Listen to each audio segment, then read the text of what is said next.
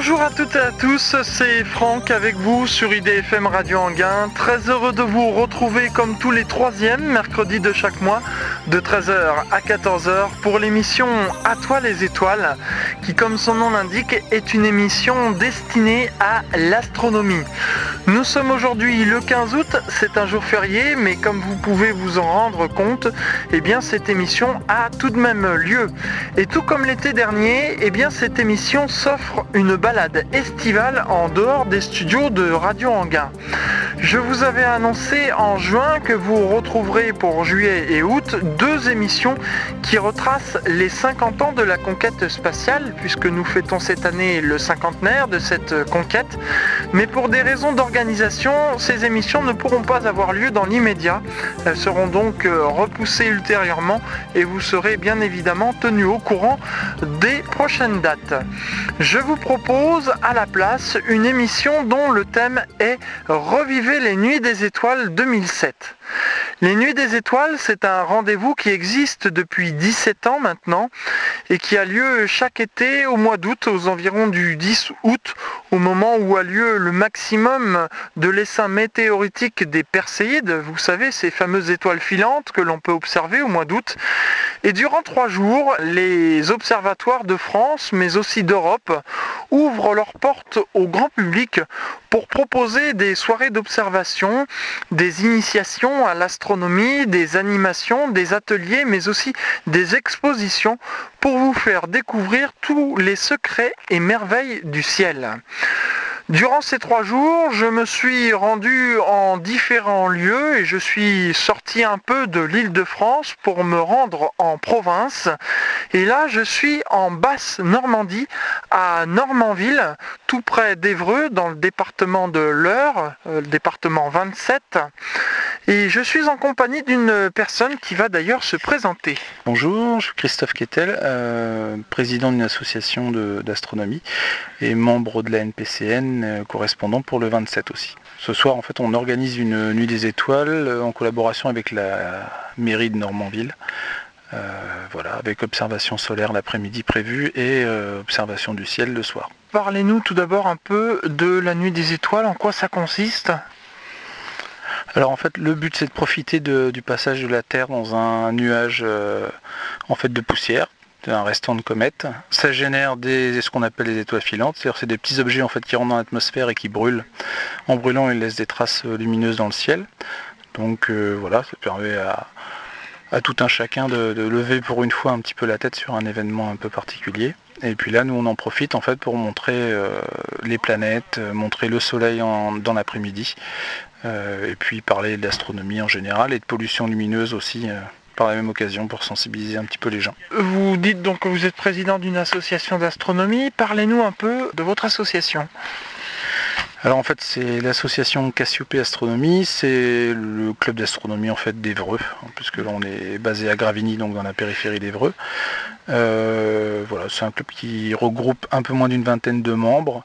Euh, de 12 à 77 ans. Voilà, et le, but euh, est d'échanger. En fait, hein. il y a beaucoup de gens qui observent de leur, chacun de leur côté, qui lèvent la tête de temps en temps. Et le but là, c'était de se retrouver un petit peu tous pour partager euh, nos connaissances et puis apprendre aux, gens qui avaient du matériel qui ne s'en servaient pas à l'utiliser correctement et à prendre un peu de plaisir avec. Le thème euh, de la nuit des étoiles cette année, c'est atmosphère, atmosphère. Ça consiste en quoi justement? L'atmosphère euh, euh, terrestre ou la pollution lumineuse? Alors en fait c'est un peu lié, hein. l'atmosphère parce que sans atmosphère il n'y aurait pas d'étoiles filantes par exemple, mhm. puisqu'en fait c'est des, objets qui rentrent dans l'atmosphère à grande vitesse et du coup qui se trouvent freinés d'un seul coup, donc ça crée un échauffement et du coup une combustion, ce qui permet de créer les étoiles filantes. Donc euh, il y a ça, et puis là, bah, comme on peut le constater par exemple sur ce site là aujourd'hui, euh, toutes les lumières sont éteintes dans le village, donc on est dans le noir, et pourtant on arrive à se déplacer comme si euh, on avait un quartier de lune. la lumière dont on bénéficie là pour se déplacer dans le noir, qui n'est plus le noir du coup, c'est uniquement la pollution lumineuse venant de la ville d'Evreux. Voilà.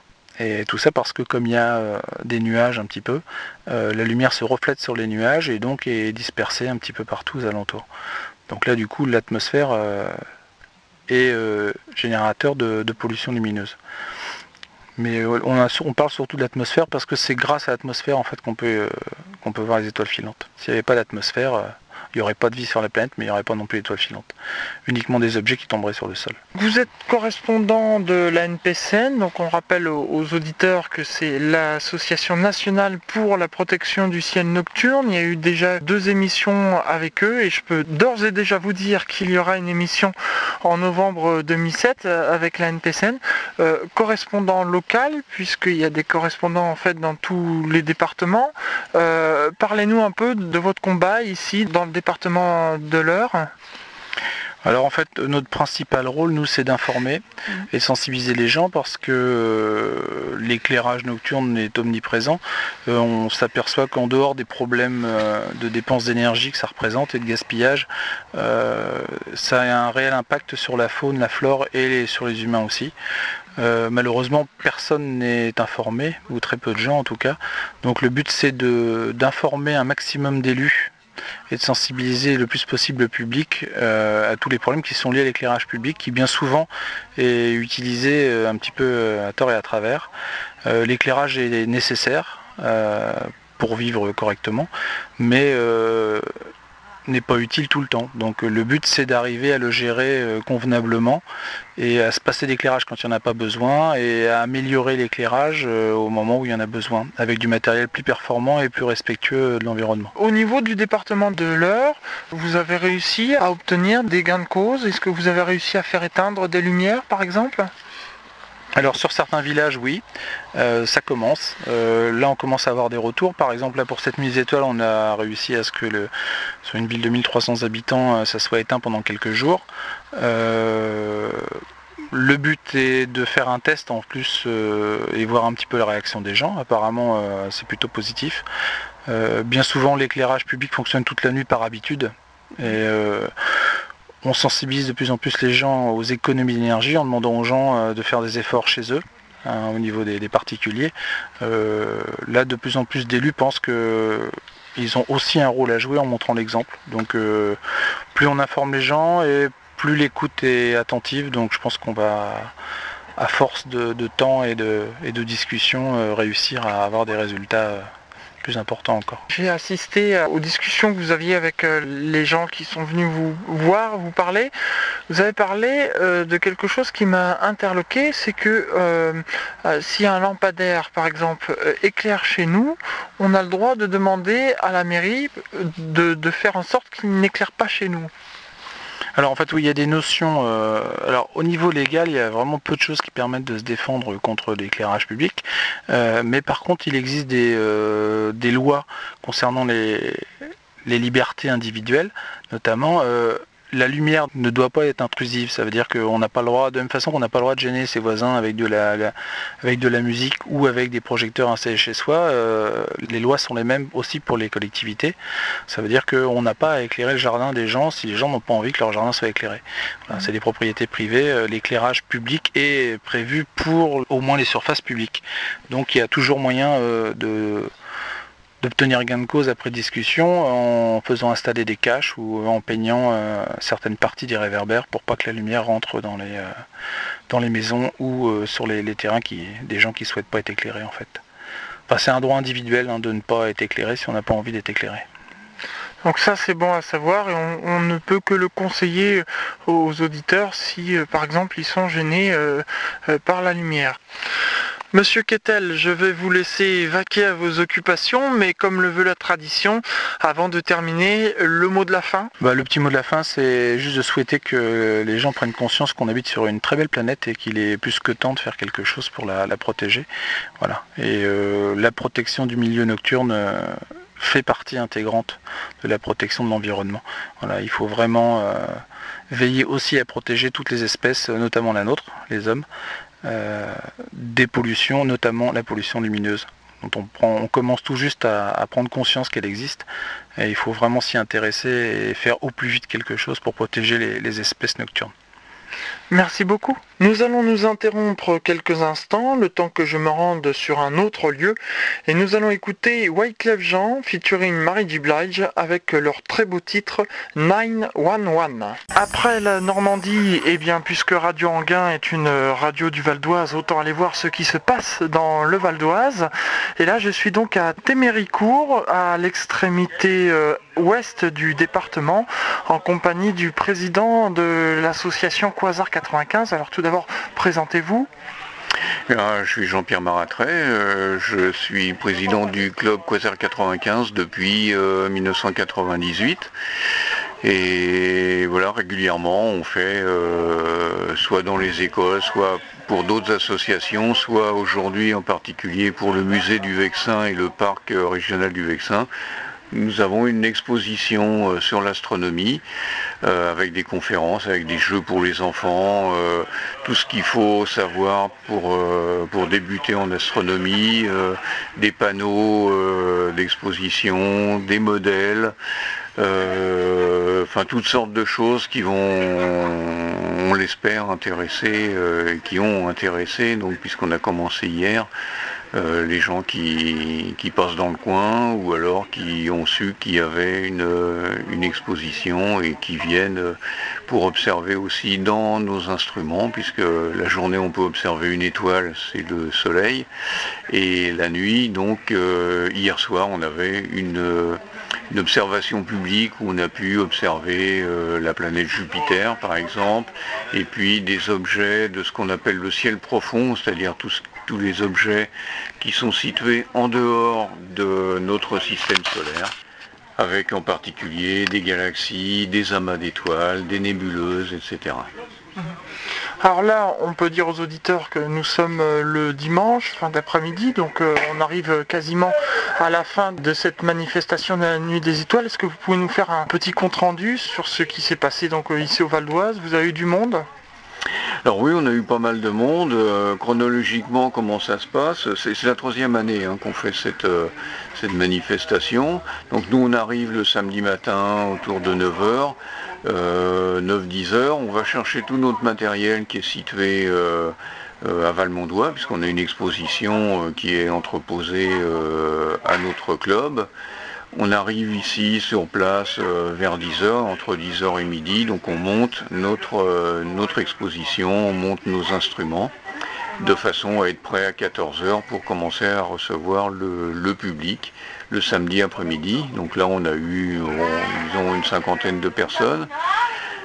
Et on a pu observer un petit peu le soleil entre, entre deux nuages, parce que hier après-midi c'était quand même pas euh, le grand beau temps. Euh, et puis à partir de 21h, donc on n'était pas très optimiste parce que sur la soirée euh, le ciel s'est bien couvert. Mais euh, bon, ça s'est découvert autour de, 20h et on a pu observer à partir de, 21h. et puis les, gens sont arrivés en grand nombre. On a eu 150 à 200 personnes hein, qui sont donc venues nous voir, observer dans nos instruments. Euh, on a mis tout ça à l'abri pour la nuit, évidemment, parce que euh, avec l'humidité, nos panneaux ont tendance un peu à, gondoler, à prendre l'eau. Donc on a tout rangé, et puis ce matin, on est revenu vers 10 h pour remonter notre, euh, notre exposition. Et puis à partir de 10 h on a commencé à accueillir le public. Il faut dire aussi qu'on a euh, deux, on a fait cette, euh, cette année, on a fait, euh, comme les autres années d'ailleurs, deux conférences.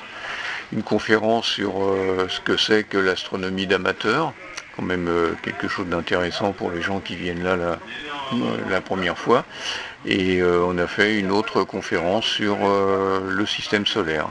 c'est l'occasion aussi de montrer de, de, belles images parce que dans l'univers, on a quand même des objets, des choses très très très esthétiques et très intéressantes. Justement, j'ai eu l'occasion d'assister à une de vos conférences. Euh, vous parliez de la photographie. C'est à la portée de tout le monde de pouvoir faire de l'astrophotographie, comme on l'appelle?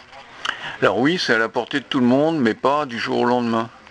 Hein, ça s'apprend. Il y a un apprentissage qui est, assez long. Hein. Les premiers essais qu'on fait, en général, c'est assez décevant. On n'y arrive pas. C'est pour ça qu'il ne faut pas, rester dans son coin pour faire ça, parce qu'on ne peut pas y arriver euh, du premier coup. Euh, donc il faut, faut qu'il y ait des gens qui, à côté, qui savent, qui commencent à, nous expliquer quelles sont les techniques, les erreurs à éviter, parce qu'il y a énormément d'erreurs qu'on peut faire. Et euh, à partir du moment où on est entouré, ben là on progresse, on progresse. Et petit à petit, on voit l'amélioration des, images qu'on fait. Donc euh, c'est intéressant de garder ces premières images et puis de voir euh, la, progression au fur et à mesure que, le temps passe sur, sur les images qu'on est capable de sortir. Lors de votre conférence, j'ai vu quelque chose qui m'a intrigué parce qu'on explique aux auditeurs qu'il y a des astrophotographes, comme je disais, mais aussi des euh, radioastronomes qui euh, donc euh, captent les, signaux radio qui proviennent de l'espace, puisque tout corps en, émet. Et normalement, c'est vrai que c'est un domaine qui est quand même réservé plutôt aux professionnels. Et là, je me suis aperçu que les amateurs commencent à, s'intéresser à la radioastronomie, hein, c'est ça qu'on dit. Et puis il y avait aussi un autre système que vous avez montré, c'était la spectroscopie. Oui, tout à fait. Donc c'est vrai que ce sont des, domaines qui sont qui peuvent être ressentis comme étant réservés aux, professionnels. La spectroscopie, hein, comme je le disais à la conférence, c'est le domaine privilégié des, astronomes euh, professionnels. Euh, tout ce qu'on apprend euh, sur, sur l'univers, ça provient de l'étude des spectres, des étoiles, des nébuleuses, des galaxies, etc. Donc ça, c'est une foule de renseignements. C'est très, très spectaculaire de, savoir que par la lecture d'un spectre, on arrive à, connaître énormément de choses hein, sur la composition chimique, sur la température, sur le magnétisme, etc. Énormément de, choses qui sont cachées dans, ces spectres. Donc il y, a, aussi un côté euh, esthétique dans les spectres, hein, parce qu'un spectre c'est quelque chose de coloré. Et c'est vrai que quand on regarde dans un spectroscope, c'est des couleurs très très pures, très très belles. Et euh, il y a un côté esthétique qui est recherché aussi par euh, les astronomes amateurs. Euh, concernant la radioastronomie, bah, c'est un petit peu la même chose. Là, on n'a pas, pas d'image, hein, parce que ce sont des, longueurs d'onde qui, dépassent largement la longueur d'onde du rayonnement visible. Et les, certains astronomes amateurs se lancent un petit peu dans cette technique qui est très différente de ce qu'on a l'habitude de faire. On n'a pas de télescope, on a des paraboles. Euh, on n'a pas d'appareil photo, on a juste des, appareils euh, électroniques, des antennes qui sont capables de capter euh, les, ondes, les ondes radio.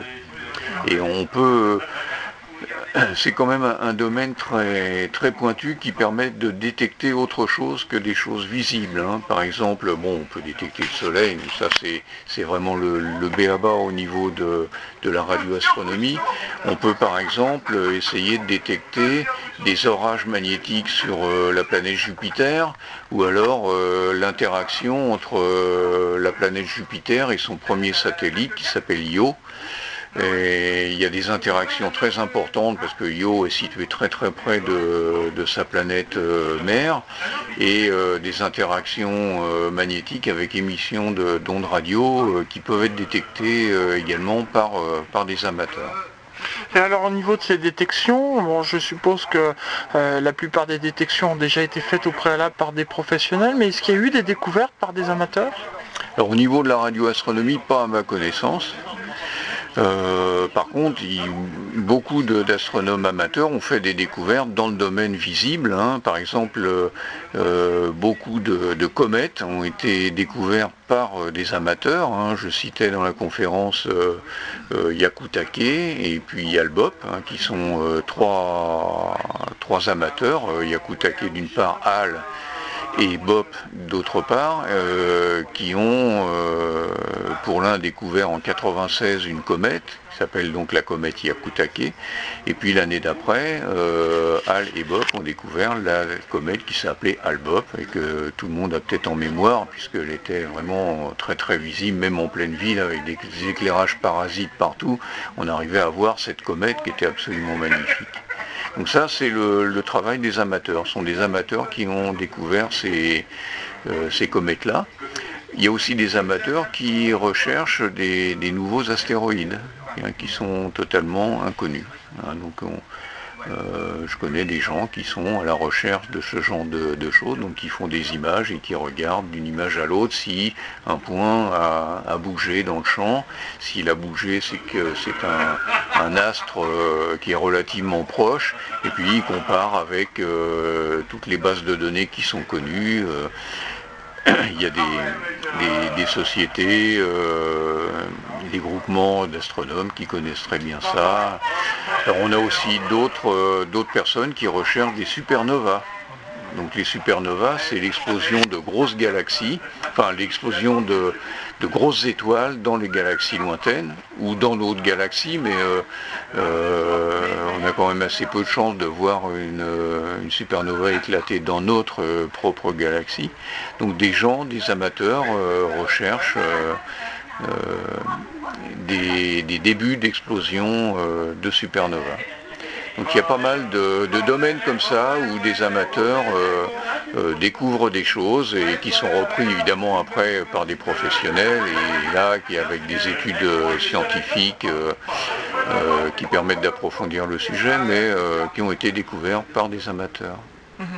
Et on peut noter pour nos auditeurs que les amateurs qui découvrent justement ceci, l'objet porte leur nom après. Oui, d'une façon générale, oui. on a vu ça pour les comètes, évidemment, euh, mais pour les astéroïdes aussi. Hein. La conférence montrait des, photos de, Thierry Legault, qui est un, as de la photographie euh, d'astronomie. Euh, lui aussi a découvert, si je ne me trompe pas, un astéroïde qui porte son nom. Nous allons nous interrompre quelques instants et nous allons écouter Ricky Martin avec son titre Nobody Wants to Be Lonely. A tout de suite sur IDFM Radio Anguin. Attention, votre radio est en danger. Vous écoutez Radio Anguin, vous habitez dans le 77, 91, 92, 93, 94, une partie du 95, vous êtes sur Paris. Eh bien, à partir de septembre prochain, vous ne pourrez plus entendre Radio Anguin. En septembre 2007, le nouveau plan de fréquence des radios franciliennes, Bayonne, IDFM Radio Anguin. Notre seul soutien afin d'éviter ce naufrage, c'est vous, auditrices et auditeurs. Alors envoyez votre courrier de soutien au CSA, CTR, Monsieur le Président Michel Boyon, Tour Mirabeau, 3043 quai André Citroën, 75 739 Paris CEDEX 15 ou sur internet www.csa.fr, rubrique contact au bas de la page d'accueil. C'est l'émission À toi les étoiles, comme tous les troisièmes mercredis de chaque mois, et je suis en compagnie de Jean-Pierre Maratret, le président de l'association Quasar 95, l'association d'astronomie euh, du département du Val d'Oise euh, dans le cadre de cette émission dont le thème est aujourd'hui Revivez les nuits des étoiles 2007. On va s'intéresser maintenant sur ce qui se passe au niveau du département du Val d'Oise. Euh, j'ai évoqué hier, lorsque j'étais en Normandie, la pollution lumineuse. Alors je suppose qu'au Val d'Oise, vous êtes aussi victime de pollution lumineuse? Oui, oui, oui, bien évidemment, on est victime de la pollution lumineuse. Je crois que c'est quelque chose qui est très général. Mais je crois qu'il y a une, prise de conscience qui commence, euh, on commence des frémissements, hein, cette prise de conscience. Euh, on en entend parler à la télévision, sur les radios. Euh, là, c'est aussi le moment sur cette radio d'en parler. c'est vraiment une plaie pour les astronomes, qu'ils soient professionnels ou amateurs. Ça fait très longtemps que les professionnels ont fui, ont fui la France, par exemple. Hein. Il n'y a plus de, grands télescopes euh, digne de ce nom euh, en France, pas plus qu'en Europe d'ailleurs, euh, ou aux États-Unis. les astronomes professionnels partent dans les Andes, se mettent sur des îles lointaines comme Hawaï à 4200 mètres d'altitude, au Chili, dans les Andes. À la Silla sur le mont Paranal pour installer des télescopes qui euh, vont être totalement exempts, euh, en particulier de pollution lumineuse. Donc on fuit, les villes. Pour donner un exemple, euh, à Paris, la nuit, si on lève la tête, on va pouvoir voir 3, 4, 5 étoiles. Bon, Si on va dans un très très bon site, en France il en reste encore. Hein, le Quercy par exemple est un endroit réputé pour ça et très connu dans le monde des astronomes amateurs. Là, c'est un endroit où si on lève les yeux, euh, il y a tellement d'étoiles qu'on ne peut pas les compter, mais on estime à 5, 6, 7 000 étoiles euh, visibles à l'œil nu, sans aucun instrument. Donc euh, la lumière des villes mange complètement les étoiles et l'UNESCO a déclaré en 92 le ciel comme étant un patrimoine naturel de l'humanité. Donc ça faut pas l'oublier, c'est reconnu, ça fait partie de notre environnement. Le ciel, c'est notre environnement. Euh, on n'est pas les seuls d'ailleurs à, pester un peu contre euh, euh, cette pollution lumineuse. Il faut savoir que les, autres personnes qui militent pour la protection de la nature, comme la LPO, par exemple la, Ligue de protection des oiseaux, il faut savoir que la plupart des animaux sauvages se reproduisent, se nourrissent la nuit. S'il n'y a plus de nuit, ce qui commence à devenir de plus en plus commun, eh bien il n'y aura plus de reproduction euh, des animaux et on va encore perdre euh, de la biodiversité justement à cause de, ce problème. Euh, ça, a plusieurs conséquences très graves. Par exemple, un phare peut attirer des, mouettes et détruire des colonies entières d'oiseaux migrateurs. On a vu ça euh, à plusieurs reprises. Euh, il suffit l'été, par exemple, de, voir sur un lampadaire euh, le nombre d'insectes qui viennent se, brûler dessus. On détruit des colonies entières, etc. Il y a énormément d'inconvénients à cette, pollution lumineuse. Les routes, par exemple, font des barrières gigantesques, qu'à prendre le cas des, des, oiseaux nocturnes, hein, les, chouettes, les hiboux et autres euh, grands-ducs, euh, qui doivent se déplacer euh, sur une autoroute éclairée ou une route éclairée. Pour eux, c'est une barrière infranchissable. Hein. donc on réduit un peu leur biotope de plus en plus et c'est très préjudiciable pour, pour l'environnement. Alors ce discours-là, ça ne veut pas dire qu'il faut éteindre tout et ne plus jamais utiliser de, lumière. Hein. C'est pas du tout euh, ce que je veux dire, c'est qu'il faut euh, mieux utiliser nos ressources. Il faut euh, éclairer, oui, il faut éclairer la sortie des écoles d'hiver, ça c'est absolument évident. Les gares, il y, a, des endroits où c'est vraiment obligatoire d'avoir de, la lumière, donc là on n'est pas opposé à ça, mais on voit très souvent l'été à 9h du matin les lampadaires encore allumés, ça sert strictement à rien, donc ça c'est de l'argent qui, passe par les fenêtres. C'est aussi des ressources énergétiques, c'est très important, on en parle avec le, réchauffement euh, climatique actuellement. Euh, c'est des ressources énergétiques qui sont dépensées pour rien. Et ça c'est plus grave que l'argent euh, que coûte, que coûte l'énergie. Mhm.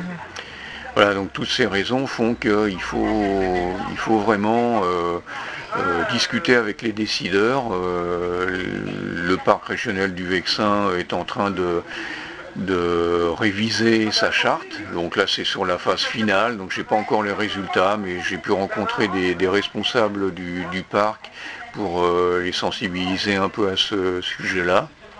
Et bah, j'attends un petit peu le résultat pour savoir si dans la charte un article va être euh, mis pour euh, justement inciter les communes à, éclairer correctement leurs monuments, par exemple à éteindre euh, les rues qui ne sont pas utilisées la nuit, hein, avoir un, chemin communal éclairé à, 3 h du matin, c'est une aberration parce qu'il n'y a jamais personne dedans. Euh, les solutions existent, les, fabricants de, luminaires euh, d'éclairage public ont des, lampes à, économie d'énergie, euh, on peut baisser la puissance pour économiser l'énergie et puis allumer avec des détecteurs de présence, des détecteurs crépusculaires, allumer ou éteindre les, lampadaires au bon moment en fait. Donc les solutions existent, il faut que les décideurs les connaissent. Mmh. Et ça, c'est c'est pas gagné d'avance. Il faut rencontrer tous ces gens-là. Sont les maires en général ou les, présidents de, parcs régionaux, parce que un parc se veut de protéger l'environnement et c'est une très très bonne chose. Mais la protection du ciel nocturne et l'éclairage public, ça fait aussi partie de, notre environnement là dans le Val d'Oise, on, se demande comment l'association euh, Quasar 95, vous arrivez quand même à trouver des endroits euh, euh, non pollués? Alors, non pollué, c'est une, notion un peu relative. Hein. par rapport au centre de Paris, on est très peu pollué dans le Vexin. Par contre, par exemple, par rapport à un pays comme Madagascar, on est très pollué. Donc il faut, relativiser un petit peu les choses. Euh, là où on va observer, dans le Vexin, on a quand même de temps en temps et relativement souvent encore la Voie lactée qui est présente. Hein. Euh, donc c'est relativement correct. Il se trouve que dans le club, on va une fois par an euh, passer une semaine euh, en Dordogne ou en montagne pour faire de l'astronomie. Et là, on a vraiment un très très bon ciel hein, qui est très très correct pour nous. Et c'est vrai quand on revient en région parisienne, on a vu des choses très intéressantes en province. Et quand on revient en région parisienne, on est un petit peu déçu par notre ciel. Hein. Mais on arrive quand même à, faire de, l'observation. Hein. Alors pour terminer, on peut inviter bien sûr les auditeurs à adhérer à cette association s'ils sont intéressés. Oui, enfin, c'est, on recherche pas à tout prix à, avoir des, membres, hein, mais s'il y a des gens intéressés, bien évidemment, ils sont les bienvenus. Hein. Euh, on est une association avec une trentaine de membres. On se réunit tous les vendredis soirs. Et si quelqu'un est intéressé, ben, il suffit de venir nous voir, euh, d'assister à quelques réunions, euh, deux, trois, quatre réunions, et puis euh, ben, chacun se fait une opinion, et puis ben, si l'opinion est favorable, la personne reste et adhère à, l'association, sinon chacun retourne de son côté, et puis pas de problème. Hein. On termine donc, et comme j'ai l'habitude, la tradition, eh bien l'invité donne le mot de la fin, donc le mot de la fin. Ben, le mot de la fin, on, a parlé de, la protection du ciel nocturne. Je crois que ça va être ça le mot de la fin. Hein. Si on veut continuer à avoir des astronomes amateurs, si on veut continuer pour les professionnels à, avoir des, résultats scientifiques dignes de ce nom. Euh, et puis si on veut aussi conserver le côté esthétique, hein, tout le monde euh, dans sa jeunesse a été en vacances, a vu le, ciel euh, étoilé, la voie lactée, tout le monde se souvient un petit peu de ça, hein, ça fait partie un peu des, souvenirs d'enfance et malheureusement c'est que des souvenirs d'enfance. Hein. Maintenant les enfants non plus ne vont plus avoir ce souvenir-là. Donc il faut faire marche arrière et bah, essayer de faire en sorte qu'on conserve un ciel, ciel potable euh, visible par tous. Merci beaucoup. Elastic Band à l'instant sur IDFM Radio Anguin avec euh, leur titre If You Leave Me Now.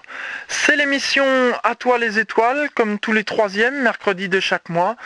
Et je vous rappelle que le thème de cette émission du mois d'août est Revivez les nuits des étoiles 2007. C'est un rendez-vous qui existe depuis 17 ans maintenant et qui a lieu chaque été au début du mois d'août.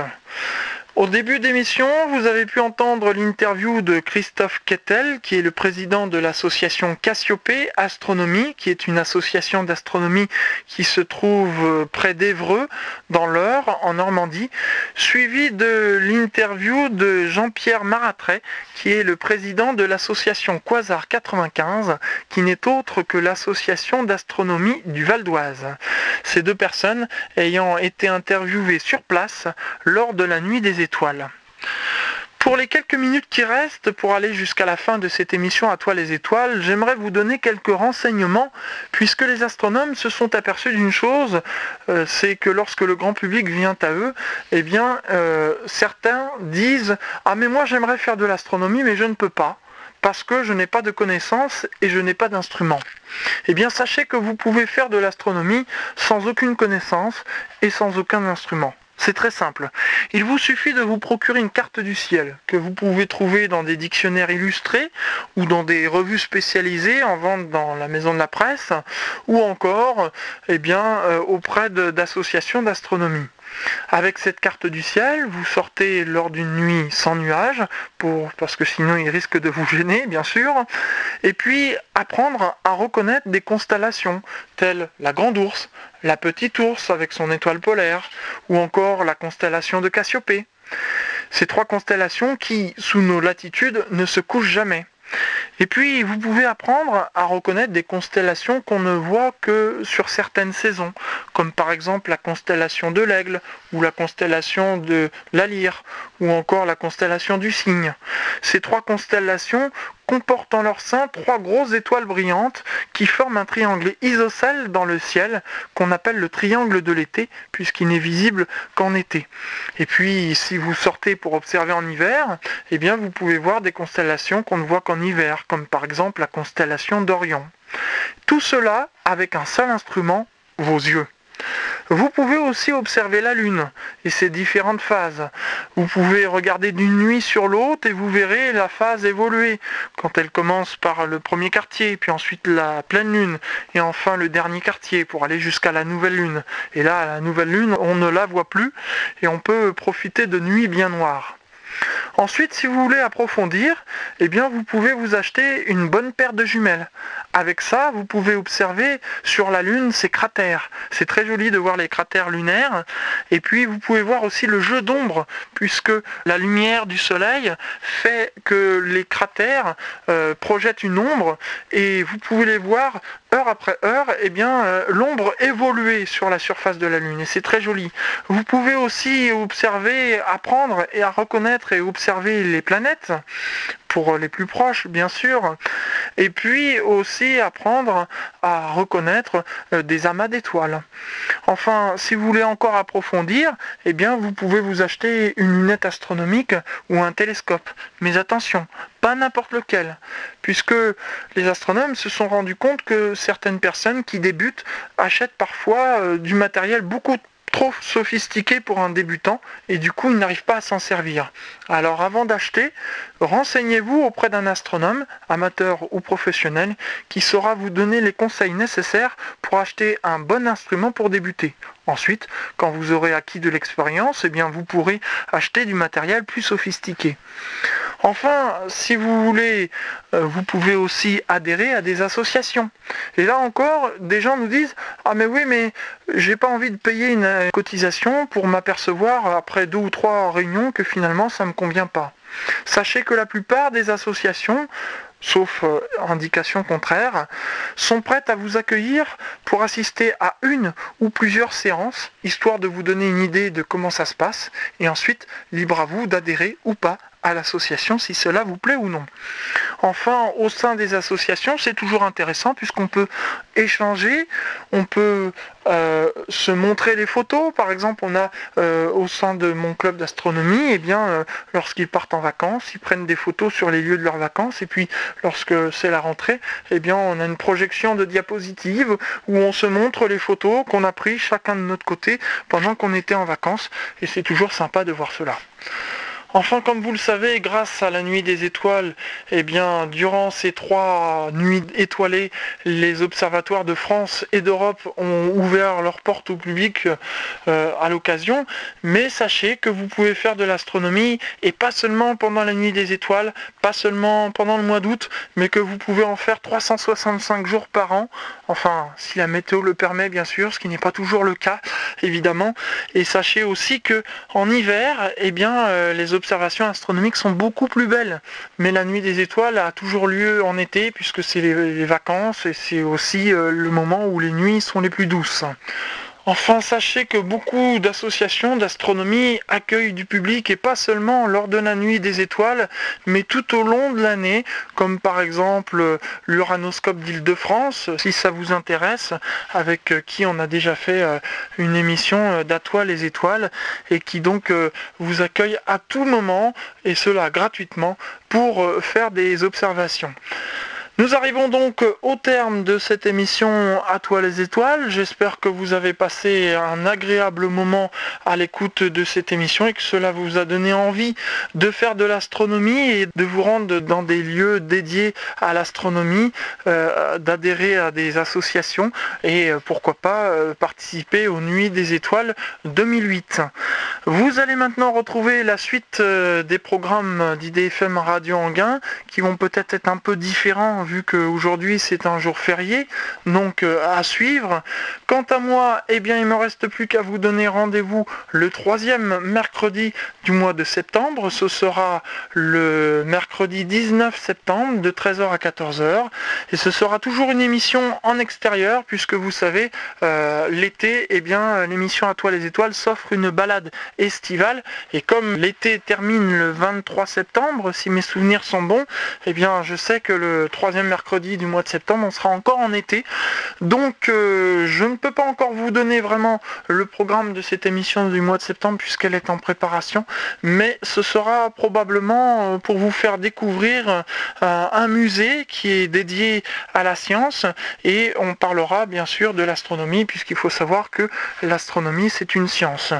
Sachez que vous pouvez m'envoyer des messages si vous le désirez en écrivant à IDFM Radio Émission À toi les étoiles, 46 avenue de Ceinture, 95 880 Anguin-les-Bains ou en m'envoyant un email sur mon adresse le underscore chat78 hotmail.com ou encore en téléphonant au 01 34 12 12 22.